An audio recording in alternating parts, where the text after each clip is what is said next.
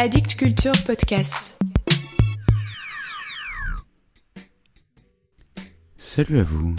Si vous êtes en faveur du développement personnel, vous feriez mieux d'écouter Mort à la poésie. Mort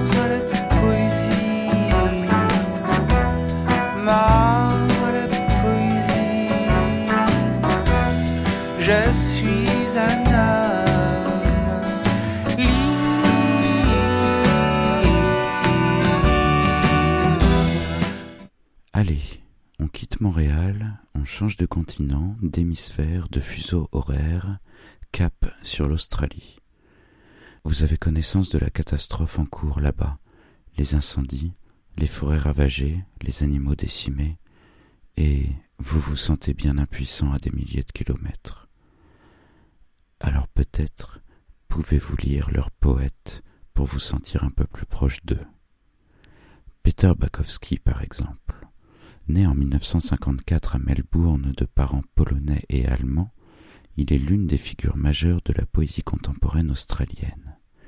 Dans les années 80, il découvre les écrits de la Beat Generation et c'est le déclic poétique. À le lire, on peut donc y entendre des échos de Brotigan, Kerouac, Ginsberg.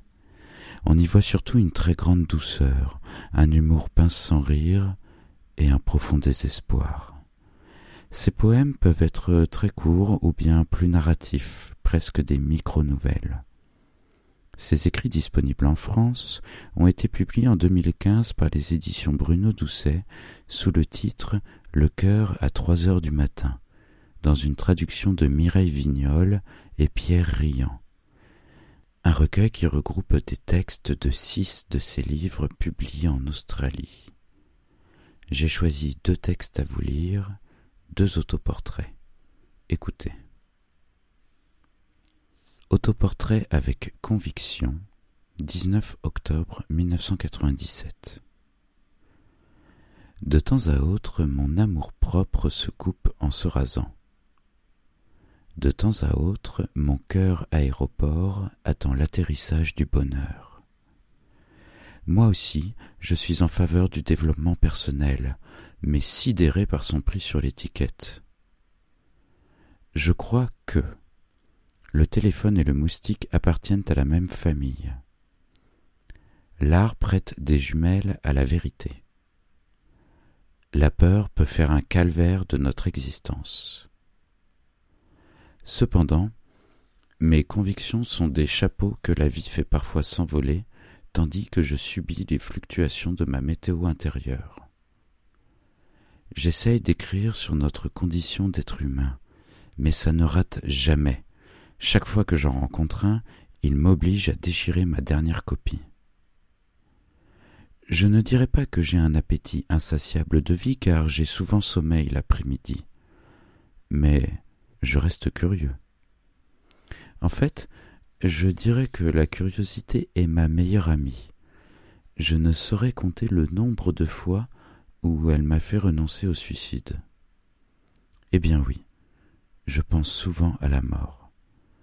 Il me semble important de réfléchir aux choses si populaires.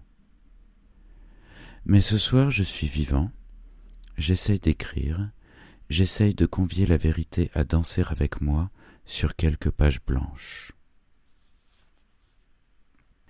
Et le deuxième, écoutez.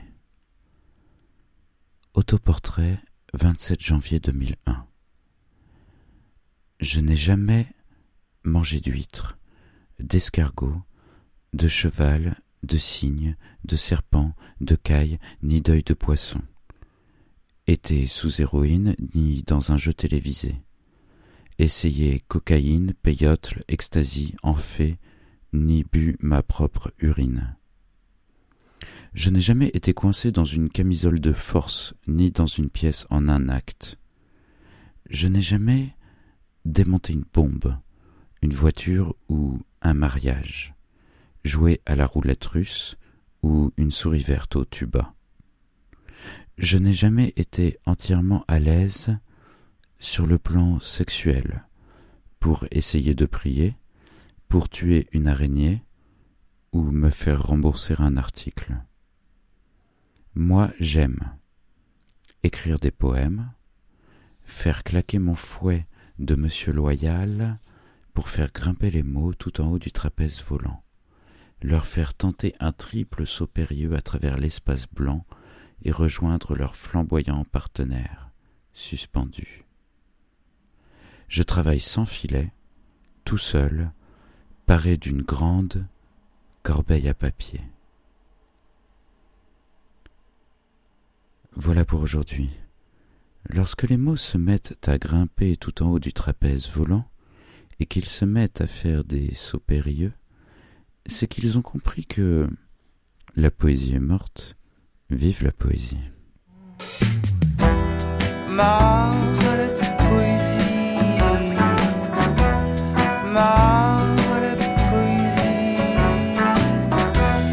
Je suis un.